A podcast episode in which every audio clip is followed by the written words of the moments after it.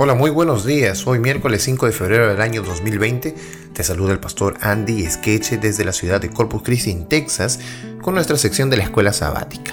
El día de hoy vamos a continuar nuestras lecciones y vamos a recordar que el título para la lección número 6 de esta semana es De la arrogancia a la destrucción. El texto de memoria, que ya lo conocemos de memoria, se encuentra en el libro de Daniel 2, Verso 21 y dice, Él muda los tiempos y las edades, quita reyes y pone reyes, da la sabiduría a los sabios y la ciencia a los entendidos. Hoy, miércoles 5 eh, de febrero, el título para la lección del día de hoy es Pesado y hallado falto. Bueno, vamos a darle lectura rápidamente al libro de Daniel, el capítulo 5, así que vamos a abrir nuestras Biblias. Eh, en el capítulo 5 del libro de Daniel, porque es el capítulo que estamos estudiando en esta semana, y vamos a leer del verso 13 al verso 28. Dice, entonces Daniel fue traído delante del rey y dijo el rey a Daniel, ¿eres tú aquel Daniel de los hijos de cautividad de Judá que mi padre trajo de Judea? Yo he oído de ti que el Espíritu de los dioses santos está en ti, y que en ti se halló luz, entendimiento y mayor sabiduría y ahora fueron traídos delante de mí sabios y astrólogos para que leyesen esa escritura y me diesen su interpretación. Pero no han podido mostrarme la interpretación del asunto. Yo pues he oído de ti que puedes dar interpretaciones y resolver dificultades. Si ahora puedes leer esa escritura y darme su interpretación, serás vestido de púrpura y un collar de oro llevarás en tu cuello y serás el tercer señor en el reino. Entonces Daniel respondió y dijo delante del rey, tus dones sean para ti y da tus recompensas a otros. ¿Qué tal respuesta la de Daniel? Leeré la escritura al rey y le daré la interpretación. El Altísimo Dios, oh Rey, dio a Nabucodonosor tu padre el reino y la grandeza, la gloria y la majestad. Y por la grandeza que le dio todos los pueblos, naciones y lenguas temblaban y temían delante de él. A quien quería mataba y a quien quería daba vida. Engrandecía a quien quería y a quien quería humillaba. Mas cuando su corazón se ensoberbeció y su espíritu se endureció en su orgullo, fue depuesto del trono de su reino, y despojado de su gloria, fue echado de entre los hijos de los hombres, y su mente se hizo semejante a la de las bestias, y con los asnos monteses fue su morada. Hierba le hicieron comer como a buey, y su cuerpo fue mojado con el rocío del cielo hasta que reconoció que el Dios Altísimo tiene dominio sobre el reino de los hombres, y que pone sobre él al que le place y tú, su hijo Belsasar, no has humillado tu corazón, sabiendo todo esto, sino que contra el Señor del cielo te has ensoberbecido e hiciste traer delante de ti los vasos de su casa, y tú y tus grandes, tus mujeres y tus concubinas vivieron vino en ellos. Además de esto, diste alabanza a dioses de plata y oro, de bronce, de hierro, de madera, de piedra, que ni ven, ni oyen, ni saben. Y al Dios en cuya mano está tu vida y cuyos son todos tus caminos, nunca honraste entonces de su presencia fue enviada la mano que trazó esta escritura, y la escritura que trazó es Mene, Mene, Tekel, Uparsin. Esta es la interpretación del asunto. Mene, contó Dios tu reino y le ha puesto fin. Tekel, pesado ha sido en balanza y ha sido hallado falto. Pérez, tu reino ha sido roto y dado a los medos y persas. Entonces mandó Belsasar vestir a Daniel de púrpura y poner en su cuello un collar de oro y proclamar que era el tercer señor del reino. La misma noche fue muerto Belsasar, rey de los caldeos, y Darío de Media tomó el reino siendo de 62 años. ¿Cuál es la razón que Daniel eh, presenta para la caída de este rey? Tres cosas claras en la vida del rey. Orgullo, Sí, este rey se había ensoberbecido en orgullo. No daba su brazo a torcer, ni siquiera reconocía que él no quería ver a Daniel, sino me han contado que tú eres el que adivina. Se dan cuenta, cuando él sabía, él era el hijo de Nabucodonosor y conocía de años a Daniel, que estaba aquí ya de 80 años. Daniel llegó a los 15 en el reino y ahora tenía 80 años. ¿Quién podía desconocer a Daniel? Nadie, y peor la familia de Nabucodonosor. Sin embargo, él no quería aceptar a Daniel porque tenía que aceptar a Dios también. Así que orgulloso. Número 2. Profanador. porque había tomado los vasos del templo y los había usado como cualquier cosa para servir el vino para que sus mujeres, sus concubinas, sus familias, sus ejércitos tomaran vino en ellos. Número 3. Habían adorado a dioses de todos los metales de la estatua y aún de madera y de piedra. Idolatría. Tres cosas fueron acusadas eh, de parte de Daniel a él y fueron la causa de la escritura en la pared.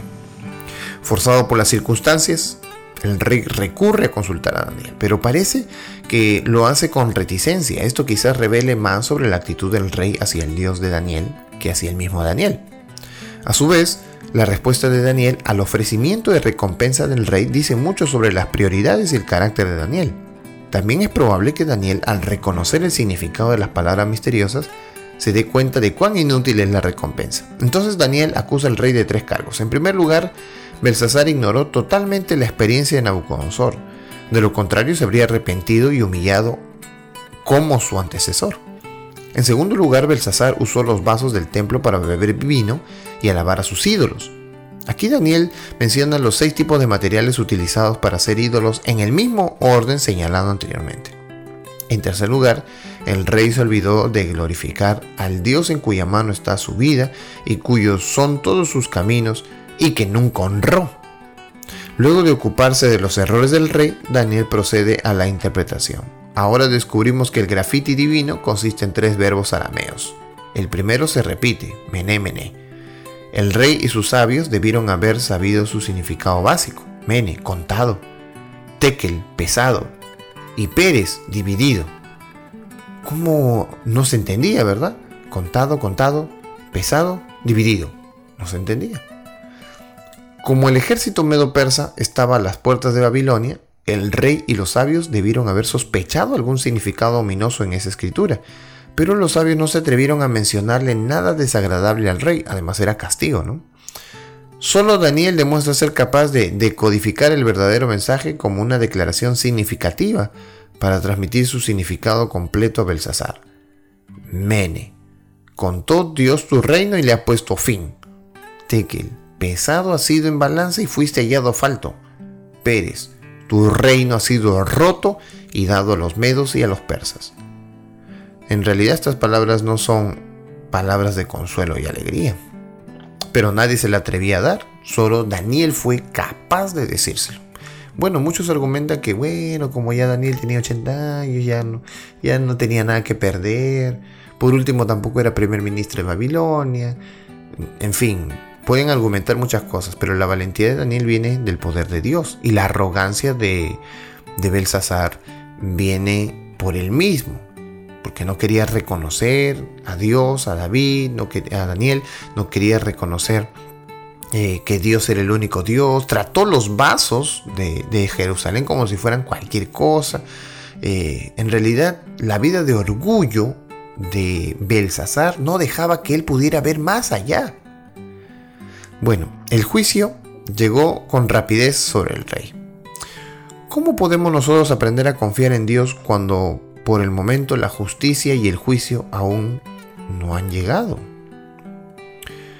Bueno, en este tiempo en el que vivimos, en el que todavía no llega la justicia y el juicio, tenemos que recordar que sí habrá un juicio y daremos cuenta de ellos. Por ejemplo, Romanos 14, 12, un texto bastante interesante, que dice lo siguiente. De manera que cada uno de nosotros dará a Dios cuenta de sí. Vaya, vaya. ¿Eso qué quiere decir? Que aunque Belsasar no haya querido dar su brazo a torcer, aún ante la presencia de Daniel que representaba a Dios y que no quería Belsasar sentirse inferior ante Daniel por su orgullo, tarde o temprano, Belsasar iba a dar cuenta a Dios. Bueno, ese es el resumen de la lección de hoy, ¿verdad? Pesado y hallado falto. ¿Quién es el que pesa? Dios. ¿Quién es el que conoce las intenciones del corazón? Dios. Lo más escondido que hagamos, Dios lo sabe. Dios lo conoce. Por lo tanto, es necesario arrepentirnos con Dios Obviamente, cuando nos arrepentimos con Dios, la evidencia será que tratemos a los demás en esa misma sintonía de misericordia, la misericordia que hemos recibido de Dios. Eh, aquí Belsasar no, es, no estaba rindiéndose a Dios para nada. Y tampoco se rindió cuando leyó la escritura en la pared, porque Daniel ya lo sentencia, ¿verdad? Le dice, tú has sido hallado falto. ¿Quién lo pesó? ¿Quién pesó a Belsasar? Dios lo pesó. Dios sabía su condición. El juicio, estimado oyente, vendrá sí o sí. Y nos llevaremos muchas sorpresas porque Dios es el único que ve los corazones. Que Dios nos pueda ayudar entonces este día a arrepentirnos de corazón, seguir su camino y acercarnos cada día más a Él. Que Dios te bendiga en esta mañana y que sigamos estudiando la Biblia a través de la escuela sabática.